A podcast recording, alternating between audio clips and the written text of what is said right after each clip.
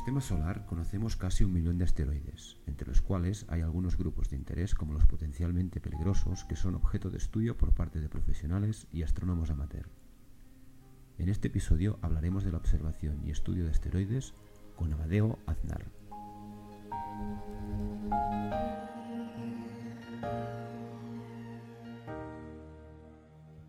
Amadeo Aznar, ¿qué tal? ¿Cómo estás? Bienvenido. Gracias, gracias, estoy bien, la verdad es que estoy bien. Muy bien, me alegro. Nada, gracias a ti. Oye, bueno, pregunta de rigor con la que siempre empezamos un poco este podcast. A ti todo esto de la astronomía, ¿de dónde te viene? ¿Tiene un origen claro? Pues a mí esto me viene eh, un poco tardío. Eh, yo empecé en la astronomía eh, sin saber absolutamente nada, pues cuando tenía aproximadamente 19 años, más o menos, 19, 20 años. Entonces, eh, mis padres jamás tuvieron un telescopio, jamás salíamos a la montaña por las noches a ver lluvias de estrellas y por aquel entonces, como solamente había dos canales en televisión, pues jamás vi ningún documental tipo Cosmos ni nada de esto. Entonces me llegó tarde cuando cogí un libro estando en una playa, esto es una, pues casi es una anécdota que muchas veces cuento, ¿no? Recuerdo que era un libro que algunos conocerán esta editorial, de la editorial muy interesante, de la misma revista, y que tenía una colección de ciencias y había, creo recordar que eran tres títulos que hablaban sobre astronomía. Y entonces, eh, un verano, cogí uno de estos libros, que además creo recordar que lo compré en un rastro, o me lo regaló mi mujer en el rastro que se hacía aquí en Valencia, y me dio por leérmelo, estando en la playa, además recuerdo exactamente qué, playa era. Y la verdad es que me cautivó muchísimo porque hizo eh, plantearme preguntas que yo hasta el momento ni siquiera me había parado a pensarlas. Entonces, claro, yo ahí en aquel entonces me debatía entre la economía, la facultad, los primeros cursos de la formación universitaria y estudiar astronomía, vamos, ni se me había pasado por la cabeza. Mm, entonces todo empezó con ese libro, lo recuerdo perfectamente. Todavía lo tengo en casa, no te sabría decir exactamente el título con palabras exactas, pero lo tengo todavía en la librería de casa y, bueno, y es algo que recuerdo, la verdad es que de, forma bastante grata. y, de un libro que supongo que era muy generalista y, poco profundo, ¿no? Sí. Tú has acabado especializándote en, en asteroides. ¿Nos mm. podías introducir un poco qué significa esa especialización, qué significa observar asteroides? Sí, bueno, los asteroides, todos los que hayan, se hayan metido un poquito en la astronomía y hayan leído un poquito o hayan visto documentales, pues bueno, los, asteroides son los restos de la formación del sistema solar. Entonces, simplemente por un tema de accesibilidad, de acceso, de poder acceder a ellos, mm, fue por lo que me dediqué a esta área del conocimiento dentro de la astronomía. Eh, hay compañeros que se dedican a supernovas, son pues, bueno, explosiones que provocan brillos muy brillantes en las estrellas. Entonces, cuando ese brillo tiene suficiente envergadura o, magnitud como para que nuestros telescopios lo perciban, pues hay que se van todos a hacer las mediciones de estas supernovas. Lo mismo sucede con, con algunas estrellas eh, y con los asteroides sucede exactamente lo mismo. Tenemos asteroides que sabemos ya, por supuesto, que reflejan la luz del Sol, pero algunos son tan grandes y tienen un albedo tan alto, pues que brillan muchísimo. Entonces eso hace que con telescopios modestos como el que puedo tener yo, pues ya puedan hacer alguna observación. También hay otros que brillan muy, muy poco, muy poco, y para eso ya hacen falta telescopios pues, de mucha envergadura, bastante grandes, para poder registrar ese brillo que reflejan del Sol. ¿no? Entonces yo me acerqué al mundo de los asteroides simplemente porque eran objetos que estaban en el firmamento y que yo, curiosamente, podía verlos con mi, con mi telescopio. Eh, a lo mejor algunos se pregunta, oye, ¿y los planetas también? Em, Júpiter y Saturno también. Sí, la verdad es que también podemos observarlos con nuestros telescopios de aficionados. Lo que sucede es que desde mi punto de vista, yo cuando ya observo cuatro o cinco veces Júpiter o Saturno, pues lo veo igual. No me, no me, no me llama mucho la atención como para volver a invertir otra noche de tiempo, de sueño y de cansancio en volver a observar otra vez el anillo de Saturno. Sin embargo, con los asteroides no sucede eso. Con los cada asteroide es diferente y aunque en visual, los pocos que se pueden observar en visual, siempre vas a ver un punto, resulta que cuando analizas la variación del brillo, pues te das cuenta de que no hay dos iguales. Entonces, cuando, eso, cuando aprendes la técnica y la pones a prueba dos o tres veces, te das cuenta pues, que hay detrás hay un mundo de investigación que es muy, muy amplio. Pues bueno, es tan amplio como los 800.000 asteroides que se han descubierto hasta ahora. Y ese fue el motivo por el cual yo me dirigí, me decanté por la, por la observación y el estudio de los asteroides.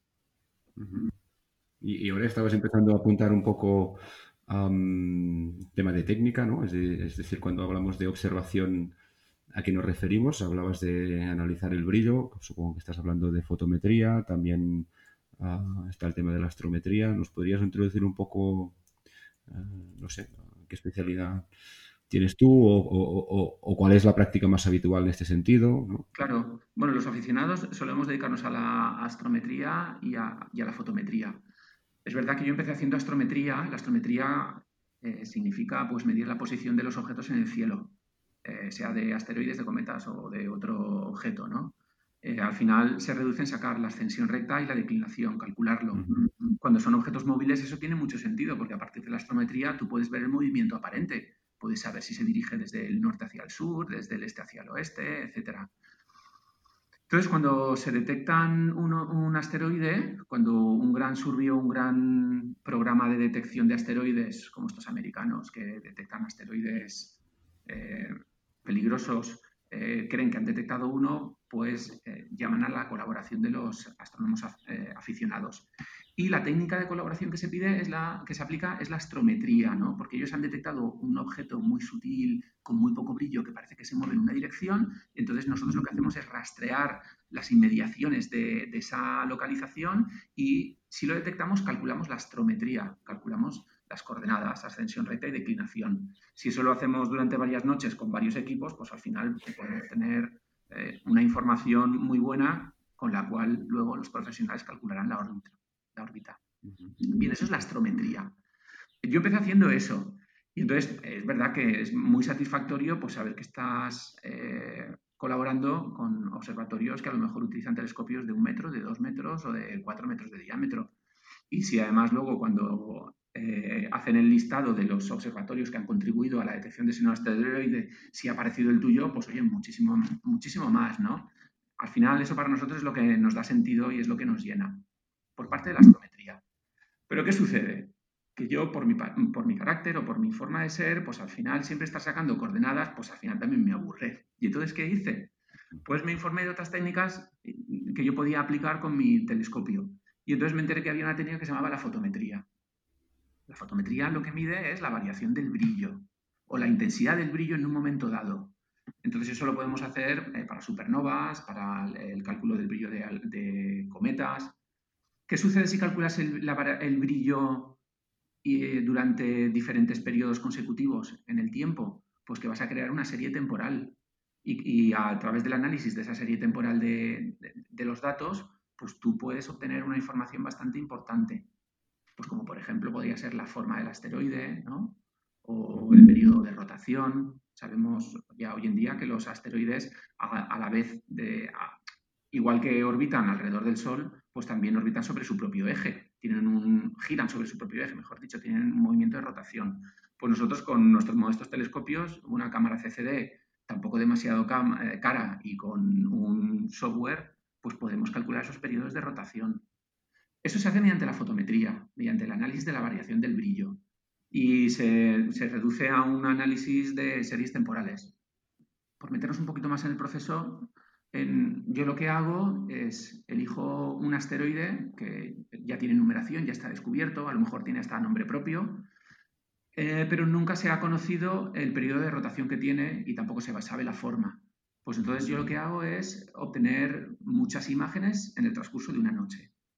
Y además de, además de fotografiar ese puntito que es el asteroide que se mueve a lo largo de todo el campo de estrellas, pues también voy fotografiando en cada una de las tomas todas las estrellas que aparecen en el campo, obvio.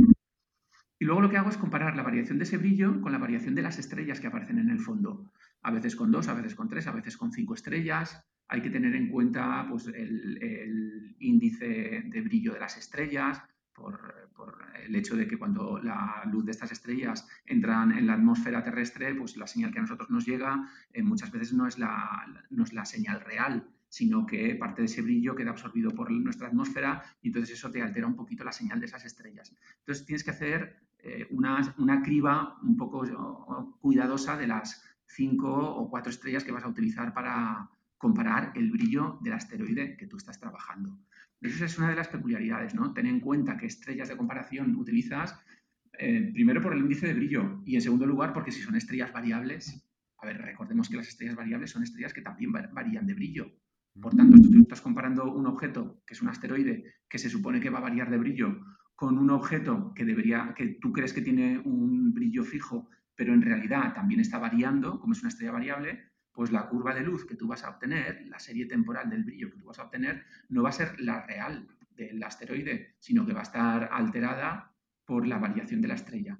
Por tanto, esa es una segunda peculiaridad. ¿no? Cuando elegimos las estrellas de comparación, debemos tener en cuenta que son estrellas de brillo fijo, que no sean estrellas variables.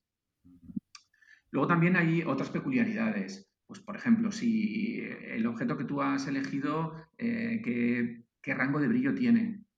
con nuestros telescopios no podemos alcanzar todos los asteroides, ni con nuestros telescopios ni tampoco con nuestros brillos, eh, eh, con el brillo de nuestro cielo. Muchas veces la limitación no es el motor de nuestro vehículo, sino es la carretera por la que conducimos.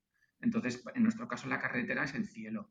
Eh, con cielos semiurbanos, pues podemos sacar la variación del brillo a lo mejor de un asteroide de la magnitud 14, magnitud 13,5, magnitud 15, si queremos hacer algo que tenga una contribución eh, de valor científico, pues tenemos que optar por asteroides de la 16,5, 17, incluso de la 18. Sacar una curva de luz, analizar la variación del brillo de un asteroide de la, 18 ya empieza a ser complicado y para eso necesitamos eh, cielos que sean realmente buenos.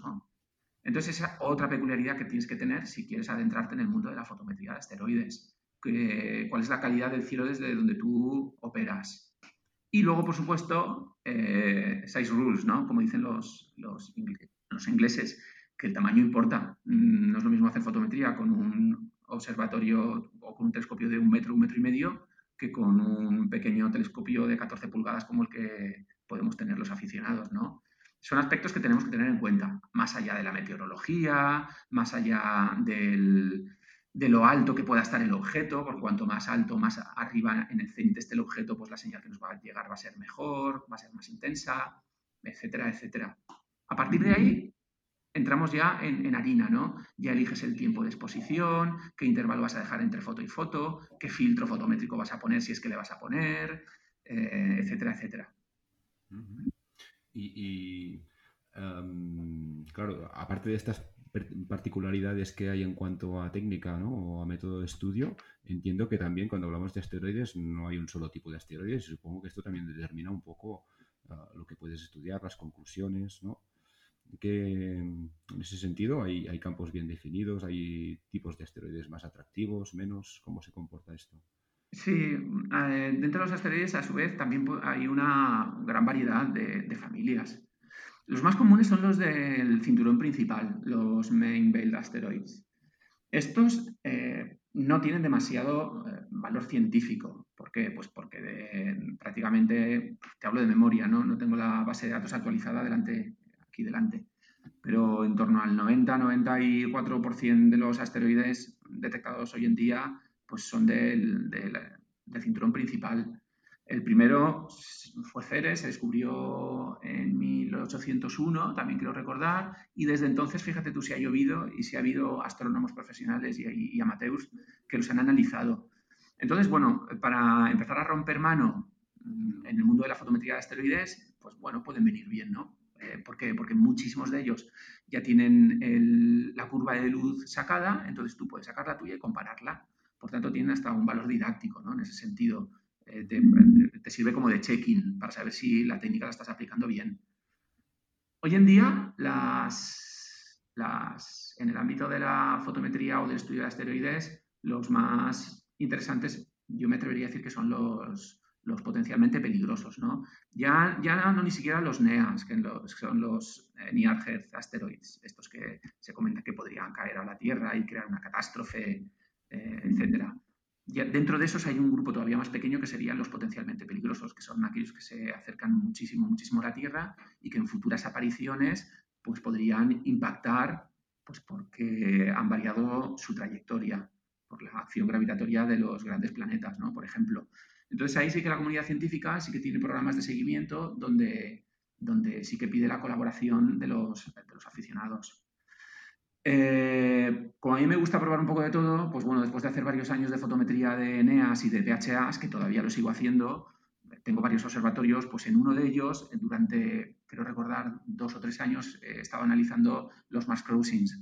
Son asteroides que se cruzan con la órbita de Marte, ¿no? Y que en cierto modo podrían ser, se, se baraja la posibilidad de que puedan ser los precursores de los asteroides cercanos a la Tierra yo soy un poco escrupuloso a la hora de elegir los objetos. Es decir, llega un momento, al principio cuando estás empezando a hacer fotometría de asteroides, pues sacas la fotometría de todo lo que se mueve. Todos los asteroides te interesan.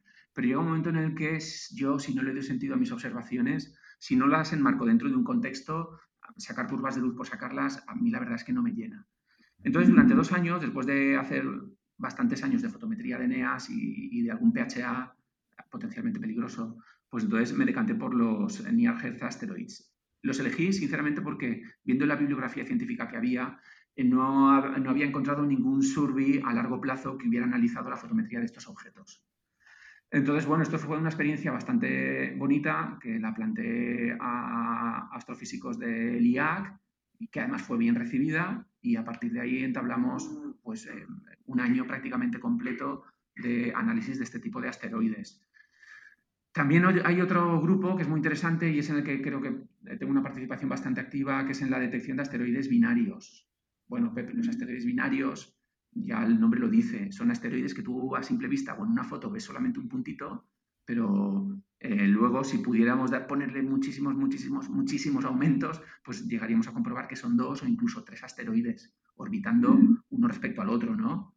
Orbitando pues, alrededor de un baricentro. Esto nosotros no podemos meterle tantos aumentos a nuestros telescopios. Por tanto, ¿cómo, identificamos el segundo o el tercer cuerpo de ese asteroide múltiple? Pues mediante técnicas fotométricas. Entonces, esto también es un, tipo de análisis un poco más complicado que requiere, una fotometría ultra precisa y, bueno, y también es bastante entretenido y, bastante exigente, ¿no? porque los estándares de calidad que se necesitan de la fotometría son muy elevados. Y básicamente esos son los, los tres, eh, las tres familias de asteroides que yo estoy trabajando en los últimos años. Los asteroides cercanos a la Tierra y los PHA, los mass crossings y los asteroides binarios. Oye, me ha surgido una duda cuando estabas hablando de los que son los cuerpos potencialmente peligrosos, ¿no? Yo me había imaginado siempre que Aquí el criterio clave venía dado por la astrometría, porque en el fondo lo que nos interesa saber es si, nos va a impactar o no, ¿no? Entiendo un poco la preocupación era esta. ¿Qué valor le aporta en ese sentido la fotometría a estos cuerpos, a, estudiarlos? Pues bueno, en la fotometría un PHA, además de ayudarte a caracterizar el objeto en cuanto a la forma, te puede dar también una orientación de eh, si se trata de un objeto múltiple o no se trata de un objeto múltiple. Pongamos el caso de que pasan 50 años y somos capaces de destruir, bueno, no hace falta que pase 50 años. Voy a poner otro ejemplo. Supongamos que queremos enviar una nave espacial a un asteroide, ¿no? Que se supone que es potencialmente peligroso. No lo vamos a destruir. No lo vamos a destruir porque si lo destruimos, en lugar de un asteroide, tendremos 50 asteroides más pequeños cayendo a la Tierra. Pero sí que queremos poner, anclarle una navecita para que active un motor ¿no? y lo vaya desviando. ¿Qué sucede si cuando llegamos allí la nave llega a ese asteroide potencialmente peligroso y resulta que no son uno, sino que son dos asteroides o son tres asteroides? Amigo, pues si lo hubiéramos sabido antes, hubiéramos planteado otra estrategia ¿no? para, desviar este asteroide. Pues eso es una, de las utilidades que puede tener el aplicar técnicas fotométricas al estudio de PHAs. Y luego, además, desde el punto de vista de la caracterización de los objetos, pues bueno, también es bueno saber pues, la forma que tiene, la... luego mediante espectrografía, que nosotros no hacemos porque hacen falta telescopios muy grandes y, espectrógrafos que son bastante caros, pues ahí también se puede eh, calcular un poco la, densidad del objeto. Eh, la densidad del objeto guarda relación en cierto modo, con la forma que tiene el objeto. Y la forma la vamos a sacar mediante fotometría. Por tanto, eh, espectrografía con fotometría hacen una combinación de dos técnicas que son bastante potentes a la hora de caracterizar la, morfología que tiene un objeto. Entonces, realmente sería lo ideal, ¿no? Lo que pasa es que nosotros no tenemos espectrógrafos y ese análisis ideal de fotometría y espectrografía no lo podemos hacer. Em, yo publiqué con Julia de León hará un par de años, bueno, ella maneja el espectrógrafo del gran telescopio, del gran TECAN, ¿no? Eh, junto con Miguel Serra, junto con Javier Licandro y, bueno, y un montón de astrónomos más, pues hicimos un paper súper chulo que consistía en una colaboración internacional para analizar un asteroide potencialmente peligroso. Entonces, ellos contribuyeron con las mediciones de astrometría, eh, perdón, de espectrografía. Yo y otros colegas eh, participamos en observaciones fotométricas y salió un paper bastante, bastante chulo, ¿no? Está ahí publicado en algún, en algún journal. Entonces, eso de esa forma es como nosotros podemos contribuir, ¿no? La, fotometría nos va a ayudar a caracterizar y todo lo que sea caracterizar y conocer mejor a ese objeto que puede ser arriesgado, que entraña un riesgo, pues siempre, siempre viene bien. Sí, sí, muy interesante. Y esa, esta caracterización que comentas, a partir de una curva de luz, ¿cómo, cómo se da? ¿Hay patrones que se ajustan más o menos a un tipo de curvas? ¿no? sí. ¿Sí? bueno, cuando tú sacas una curva de luz, si el brillo del asteroide, si esa curva de luz, llamamos curva, pero no tiene por qué ser una curva, puede ser una recta. Hay muchísimos asteroides que el, brillo es con, el brillo es constante. ¿Y es constante por qué? Pues porque se parecen a una pelota de tenis, a una sandía o a un balón de fútbol o de básquet. Son totalmente esféricos. Al ser esféricos, la cantidad de luz que reflejan pues es siempre la misma bueno, vale, no son perfectamente esféricos, pero se asemejan bastante a una esfera. Pero eh, vamos a llevarlo a un caso extremo. Supongamos que tiene forma de boniato o de patata, pero además bastante alargada. Es más, forma de zanahoria. Entonces, pues sabemos que si rota sobre su propio eje, pues habrá momentos en los cuales cuando la parte de su superficie más alargada o más elongada esté mirando hacia la Tierra, pues entonces va a reflejar una gran cantidad de brillo. Por tanto, la curva de brillo mostrará una tendencia hacia arriba.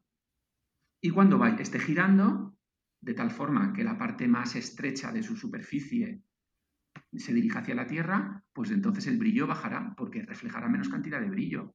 De esa forma obtendremos una, curva sinuosa con subidas y bajadas. Y siempre será así, porque el asteroide nunca va a dejar de, de girar. A partir de ahí, calculando la amplitud de la curva, es decir, el, rango de brillo que tiene, desde el pico más alto de su brillo hasta el pico más bajo, pues nosotros podemos saber cuánto de elongado o cuánto de circular es un asteroide u otro. Eso por un lado. Por otro lado, si, si, sacamos a partir de esa curva de luz lo que sería la curva de fase, pues podemos saber en qué periodo o cuánto tiempo tarda en dar una vuelta sobre su propio eje. O lo que es lo mismo, cuántas vueltas da en 24 horas. A partir de ahí se puede sacar muchísima información, porque si esa información, si ese periodo de rotación tú lo cruzas con la densidad que tiene el asteroide, pues tú puedes calcular el, punto límite a partir del cual se va a romper. Entonces, estos son, eh, son digamos, estudios ya de, los más actuales que se están realizando a partir de ahora, que es pues intentar predecir a partir de qué eh, ratio de rotación se va a romper un asteroide. Aquí encontramos asteroides que son los, rotadores rápidos, que pueden tener un periodo de rotación de 2 horas, 1,5 horas. Incluso algún bicho raro se ha llegado a encontrar que rota en pocos minutos. A los slow rotators, es decir, eh, rotadores muy lentos. Asteroides, yo he llegado a analizar asteroides que rotan cada 400 horas. Entonces, claro, imagínate 400 horas, pues pueden ser, viene a ser casi un mes. Tienes que dedicarte todo un mes a analizarla durante toda una noche ese mismo objeto. A veces un mes, a veces, a veces dos meses. Cuando tú ya no puedes observarlo porque resulta que ya está muy bajo en el horizonte a final de mes, pues tienes que pedir la colaboración de otro astrónomo que esté en otra parte del mundo para que él, si quiere y tiene la posibilidad y no tiene otros proyectos, dedique tiempo de su observatorio. Y entonces ahí entramos en las colaboraciones con otras, con otras entidades, ¿no? Pues eso es. En vuestra fotometría, el, papel de los filtros entiendo que es ah, básicamente un poco el mismo que, en, otros campos en el que se trabaje a partir de fotometría, ¿no? Que es un poco estandarizar medidas. Sí, lo que pasa es que... Sí, a ver, eh, yo estoy en el proyecto Euroniar y, es, entonces eh, una de las cosas que me llamó la atención cuando empecé a, participar en este proyecto, bueno, el, el Euroniar pues pretende que sea el proyecto de referencia en el estudio de los asteroides a nivel europeo.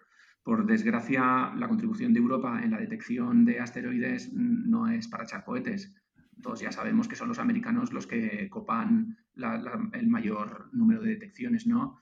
Entonces, es una especie de consorcio entre grandes telescopios que tenemos en, Europa y en otras partes del mundo, pero que están gestionados por entidades europeas. Entonces ahí pues eh, manejamos telescopios de un metro, de dos metros, de cuatro metros, y ahí sí que tiene sentido utilizar filtros fotométricos. Es una de las cosas que a mí me llamó la atención. Yo tengo una colección bastante chula de filtros fotométricos y prácticamente os puedo decir que no, no, la utilizo. ¿Por qué? Porque para el uso de filtros fotométricos lo que nos va a dar es, eh, podemos llegar a percibir, digamos, diferencias, eh, diferentes composiciones de un, asteroide, ¿no? O, más que de composiciones, digamos, diferentes índices de de eh, reflexión de su superficie. Porque si utilizamos un Sloan R, por ejemplo, y el pico de brillo llega hasta un nivel y luego le ponemos otro filtro Sloan y ese pico ya no llega hasta ese nivel, sino llega hasta un poquito menos, pues quiere decir que, bueno, que ahí está sucediendo algo, ¿no? Claro, para percibir esas diferencias de brillo, la relación señal-ruido, la, la, potencia de la señal que tú, vas a, que tú necesitas es muy, muy alta y nosotros con nuestros telescopios modestos no podemos alcanzar ese, ese grado, ¿no?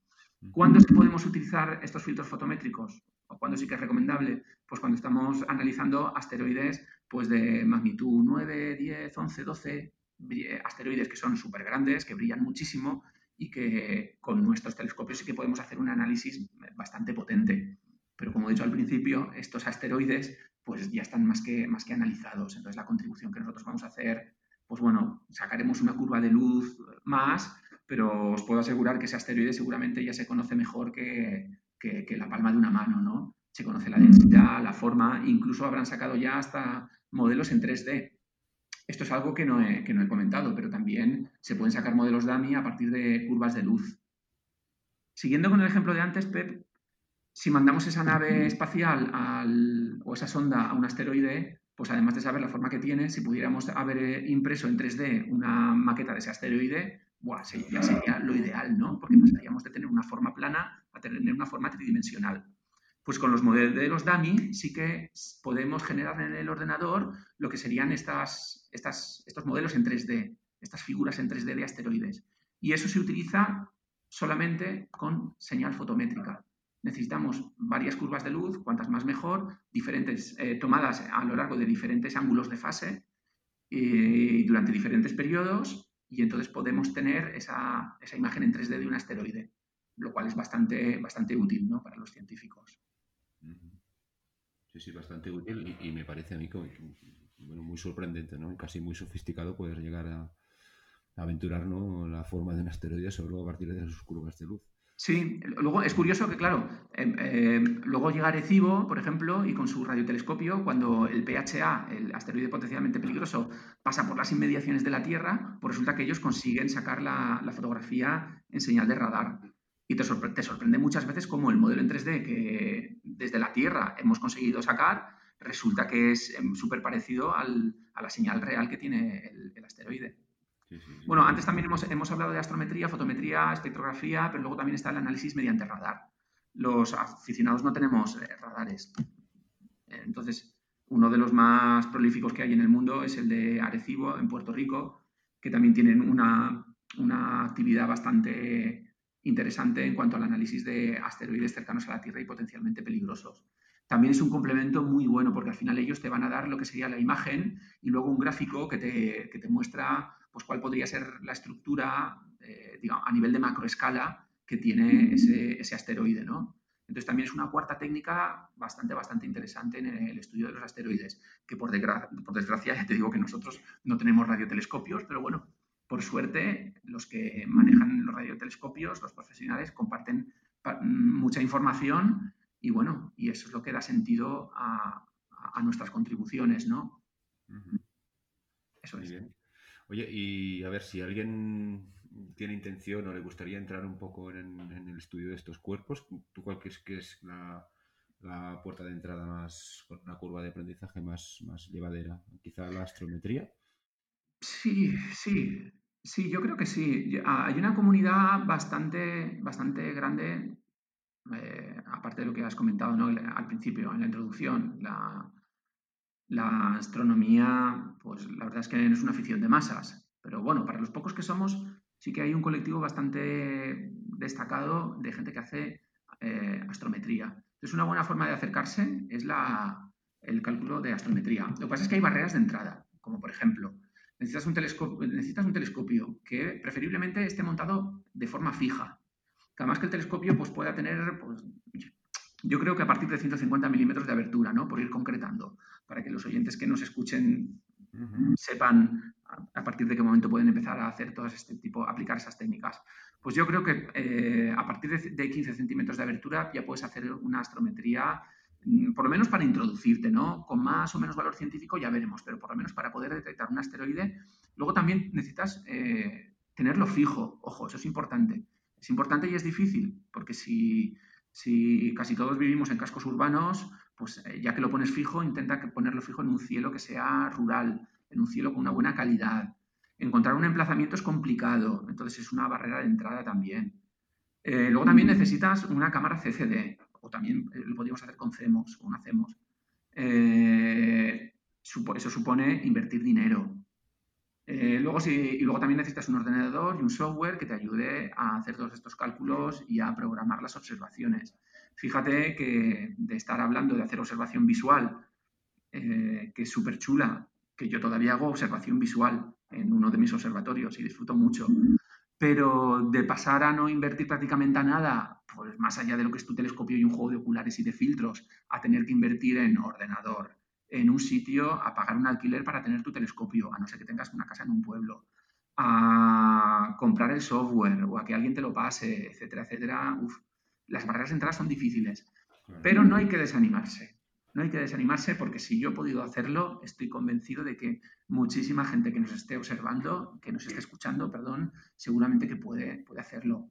Yo empecé cuando Internet estaba todavía en pañales. Hoy en día tenemos hay manuales gratuitos, tanto en español como en inglés, colgados eh, de la red. Hay bastantes eh, foros de donde ya se habla de todos estos temas.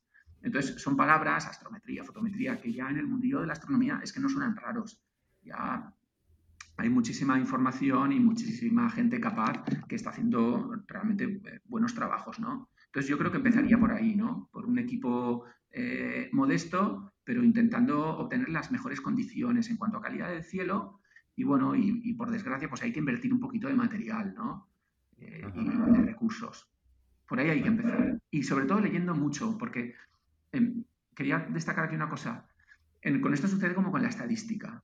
Antiguamente, cuando hacíamos estadística en el cole, pues era, era un poco complicado, porque como mucho teníamos una calculadora, ¿no? Y tenías que saber cómo con la calculadora se sacaba la desviación típica, el coeficiente de correlación, y te tenías que saber la fórmula, ¿vale? Pero es que hoy en día, con la estadística, simplemente dándole un botón, pues puedes hacer una estadística, pero incurres en muchos riesgos. Si tú no sabes qué es lo que estás analizando, si no le encuentras un sentido, pues puedes publicar auténticas aberraciones. Y ahí hay que tener mucho cuidado. Y ahí es donde muchas veces entra la figura del astrónomo profesional, que es necesario que te chequee los datos al principio y que, se, y que, los valide, ¿no? Porque, claro, eh, somos aficionados, pero no por eso eh, debemos tener, digamos, manga ancha con los análisis que hacemos. Es decir, yo entiendo que tenemos que ser rigurosos. Si queremos demostrar y queremos continuar participando en proyectos profesionales, como es la, situación en la que se encuentra la astronomía ProAm en España, que por cierto está en uno de los niveles más altos a nivel, a nivel mundial. Si queremos seguir estando ahí, tenemos que ser rigurosos y tenemos que ser muy escrupulosos con las técnicas que hacemos y con, con los análisis que hacemos.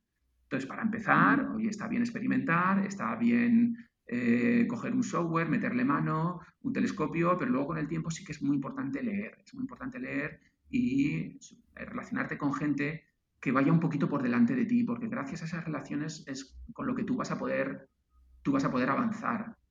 Entonces, sí que me gustaría destacar esto, ¿no? Cómo es necesario que sigamos teniendo rigor y no tener prisa por publicar datos, no tener prisa por, por que vean la luz y sobre todo, pues no sé, mucho cuidado con las redes sociales también porque ahora hay que tenerlo todo en cuenta. Queremos ser los primeros en sacar una curva de luz, los primeros en sacar una fotometría o una astrometría, pero luego al final resulta que viene el astrónomo profesional y te dice, no, no, oiga, mire usted, es que usted lo ha hecho mal. Es que esto está bien hecho y esto está mal hecho.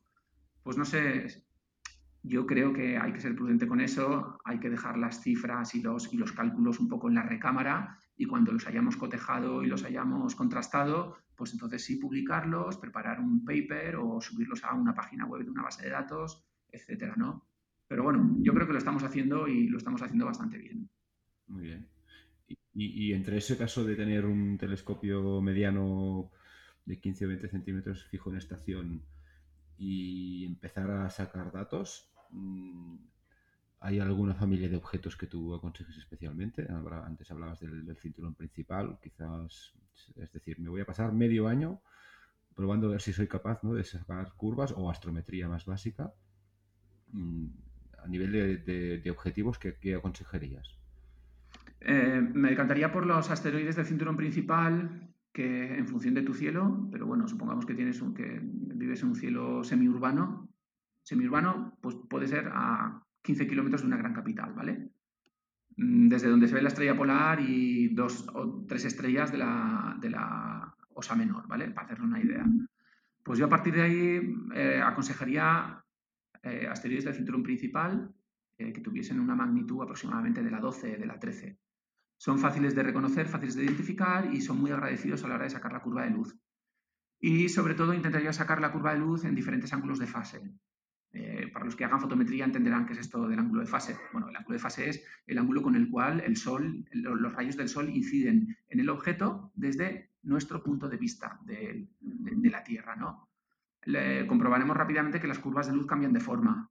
Y esto es algo chulo, Pepe. Esto es algo chulo porque es lo que le da vidilla a la observación, ¿no? Dices, ostras, ¿cómo es que hace 10 días la curva de luz tenía los picos, el rango, ¿no? La variación de brillo o la amplitud la variación de brillo entre el máximo y el mínimo lo tenía de una magnitud, ostras, y ahora lo tiene solamente de media magnitud. Que antes lo hice mal y ahora lo hice bien, ¿cómo se...? No, eso es por la variación del ángulo, del, del, ángulo, ¿no? Y entonces, eh, con eso es con lo que hay que experimentar y hay que saber un poco cómo van a, modificarse las curvas de luz cuando estamos analizando un asteroide desde diferentes eh, ángulos.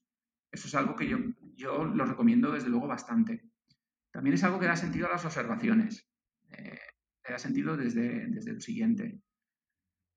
Eh, si actualmente contamos con 50.000 curvas de luz sacadas, ¿sería necesario volver a sacar una curva de luz de un asteroide que ya se analizó hace cuatro años? Pues sí, nunca está de más. Nunca está de más porque a lo mejor aquella curva de luz de hace cuatro años estaba sacada, pues, por ejemplo, con un ángulo de fase de cero, justamente en el momento de la oposición. Pero si yo hoy la saco cuatro años más tarde con un ángulo de fase de 20, por ejemplo, de más 20, pues puedo saber cuál es la curva de luz, la forma que tiene esa curva de luz eh, cuando, los ángulos, cuando el Sol incide pues, eh, con 20 grados más. Fíjate que así iremos acumulando curvas de luz para cada uno de los ángulos de fase y al final podemos construir ese modelo en 3D que hemos comentado. Luego también, Pepe, es muy, es muy interesante poder cotejar, eh, comparar tu curva de luz con curvas de luz que han sido sacadas desde otra parte del globo, ¿no? Porque a veces el ángulo de fase, aquí hay todos recordamos las libraciones que tiene la, Luna, ¿no? Digamos que el ángulo con el cual lo observa un observador que está en el polo norte no es el mismo ángulo que el que está en el, polo sur, por llevarlo a los extremos, ¿no? Entonces, observarlo desde, diferentes latitudes, pues también te puede ayudar a tener un modelo en tres dimensiones más preciso. Por ahí podemos empezar. Tampoco me quiero enrollar mucho ni irme por los cerros de duda, ¿no? pero por objetos del cinturón principal, de un objeto que tenga una curva de luz ya muy conocida y que además nosotros podemos volver a sacarla y contrastar el, resultado que hemos obtenido con, la de otros observadores. Perfecto. antes has hablado en algún momento de, tus equipos, porque tienes varios, varios equipos y varios observatorios. ¿Nos podrías contar un poco Mm, sí. y, y, dónde lo tienes. sí. Bueno, yo tengo tres observatorios. Tengo tres observatorios. Eh, uno lo tengo a 5 kilómetros de Valencia capital, en un cielo bastante contaminado. Eh, ahí hago visual. Antes os he comentado que ahí hago visual. Sí hago visual de planetas y fotografía de planetas. Los que me sigan en las redes sociales como Instagram o Facebook, pues verán pues, que las fotos que he sacado últimamente de Venus, alguna de la Luna, alguna del Sol. Claro, el cielo está tan quemado y hecho polvo que, bueno, tampoco es que puedas observar, fotografiar en, galaxias o, nebulosas, ¿no? Pero además ha sido donde he estado confinado. He estado confinado estos dos meses eh, aquí en Casas de Bárcena, donde tenemos este observatorio. Este observatorio se llama el Observatorio 360 grados, en, en, honor a la que yo creo que es la mejor gira de U2, del grupo de música U2, que fue la gira 360 grados, y así lo llamé. Y bueno, desde hago visual, ahí tengo un telescopio de 20 centímetros con una montura ecuatorial, con un juego de filtros y una cámara, una cámara CEMOS conectada a un ordenador y con programas, pues eh, hago eh, fotografías de bastante mediocres, todo se ha dicho, pero que a mí me entretienen mucho y hago fotografía de planetas. Luego tengo otro un poquito más apartado, que está en el municipio de Puzol. Este tiene un Smith Cassegrain de 25 eh, centímetros con una cámara SBIG, es una ST4000, bueno, también tengo una ST9 que las voy cambiando cuando me aburro de una a la otra, y esto se llama el POP. El POP son las siglas del punto de observación de Puzol, pero también es el nombre de la segunda mejor gira de U2, que yo creo que es, que es, el, es el POP, ¿no? El, el POP Mart, grandiosa gira de 1996. Me gusta U2, me gusta U2. De hecho, si algún día descubro un asteroide, no sé si le pondré mi nombre o le pondré el nombre de, U2, no lo sé. ¿eh? Porque, a ver, no es posible que a fecha de hoy Freddie Mercury tenga el suyo, eh, los Beatles tengan el suyo, Prince tenga el suyo y que todavía U2 no tenga el suyo. Así que yo creo que ahí yo puedo hacer una buena contribución. Ese también es presencial. Ese, el, observatorio que tengo allí es una casa que también tenemos en Puzol y lo tengo en la azotea y desde allí ya empiezo a hacer fotometría de asteroides. Fijaos que está a 15 kilómetros de Valencia capital y desde ahí consigo analizar asteroides pues, de la magnitud 14-15. Y luego, bueno, luego la joya de la corona, que es el tercer observatorio, que se llama el Observatorio Isaac Aznar, no tiene nada que ver con, no tiene nada que ver con U2, es el nombre de mi hijo. Y este está en el municipio de Alcublas. Alcublas es un municipio que está, creo que está a 60 kilómetros, 60 o 70 kilómetros. el observatorio tengo a 900 metros sobre el nivel del mar, el cielo es bastante bueno. Con el Sky Quality Meter, pues llego normalmente a 21,8, 21,7 de, de, el índice de oscuridad del cielo. Y bueno, y ese funciona por control remoto. Ese lo tengo eh, pues con una cámara, no tengo dos cámaras All Sky, estación meteorológica, un sistema de cierre por emergencias, eh, es un observatorio de techo corredizo donde caben hasta cuatro, hasta cuatro telescopios, lo he sobredimensionado, pues por si en un momento dado alguien tiene necesidad de colocar ahí su telescopio, también lo utilizo de hosting de telescopios, por si hay, hay algún interesado. Y bueno, y como aquí tenemos internet, pues es una parcela privada que está vallada con todas las medidas de seguridad y allí tengo un 14 pulgadas con una cámara STL y bueno, desde ahí es donde estoy haciendo las, mejores contribuciones en el estudio de, asteroides. He perdido la cuenta, pero creo que ya llevo 20, 20 o 18 asteroides binarios descubiertos y bueno, y, no sé, cientos de asteroides cercanos a la Tierra analizados. He perdido la cuenta, no lo sé. Toda esta información la subo a mi página web, que es aptog.com y ahí publico tanto los papers eh, que tienen valor científico como mi propio survey de, fotometría de asteroides, como los artículos que escribo en la revista Muy Interesante o en alguno que tengo en la revista Astronomía, artículos de periódicos pues, eh, de divulgación. Entonces en aptog.com podéis saber un poquito más de mí y conocer mi producción. También subo mis memorias. Me gusta hacer todos los años una memoria de los asteroides que he analizado, los, los asteroides que he descubierto, los proyectos de investigación serios en los que he participado. Pues nada, pues para cuando yo me jubile o ya no esté aquí, pues que no sé, que mi hijo lo vea y que diga, jope, mi papá no, no paraba, ¿no? O mira, estoy mal, lo podía haber hecho mejor. Pues bueno, pues sí, pues ahí queda todo escrito y eso. Muy bien. Oye, muy bien, porque yo siempre intentamos cerrar uh, pidiendo un poco de referencias, ¿no? Por si la gente quiere profundizar un poco más o conoceros o, o haceros llegar alguna duda y, yo creo que más señas no se pueden dar, ¿eh? o sea que perfecto. Antes de cerrar, solo una duda, porque estabas ahora comentando el tema de, los equipos y el tema de, la focal, ¿cómo lo lleváis vosotros? Porque a veces imaginas que, que tenéis que trabajar a mucha focal, aquí nada de reductores, pero al final es fotometría. ¿Cómo funciona esto? Eh, la distancia focal, mi consejo después de años de trastear y de experimentar es utilizar la focal nativa, no utilizar reductores de focal ni prolongadores de focal. Eh, al final eh, eh, me he dado cuenta, he aprendido, también me lo han dicho, pero yo lo he corroborado, que cuando el diseñador del telescopio lo diseñó con esa focal es porque es la, digamos, la focal óptima para esa configuración óptica. Entonces vale la pena no modificarla. Yo en mi caso trabajo a F10, que luego cuando le pongo la cámara y la rueda portafiltros, etcétera, pues al final creo que se queda, pues, no me acuerdo, F9 con algo pero no, he hecho fotometría con reductores de focal y sin reductores de focal y el mejor resultado lo obtengo sin reductor de focal. Al final lo que nosotros, eh, lo que nosotros tenemos que conseguir es una resolución por píxel que sea apropiada y que sea adecuada para no submuestrear el, el, asteroide que estamos analizando, pero tampoco sobremuestrearla, quiero decir. Entonces, al final, eso eh, te da eh, da lugar a que tú eh, busques esa configuración óptica que más se adapta a ti. Pero yo siempre recomiendo no modificarla. Y si no la modificas a Amadeo, ¿cómo consigues esa configuración óptica? Pues mira, lo consigo antes de comprar nada, sinceramente, antes de comprar nada, ver cuáles, qué opciones hay en el mercado y saber qué telescopio eh, y qué cámara, qué tándem de telescopio-cámara me va a proporcionar a mí la, la resolución por píxel que yo necesito. Al final esa es la clave, ¿no? La resolución por píxel, más que la distancia focal o, cualquier otro parámetro. Eso es lo que te va a condicionar que tú saques una curva de luz eh, más real o más fiel o, menos fiel. Muy bien.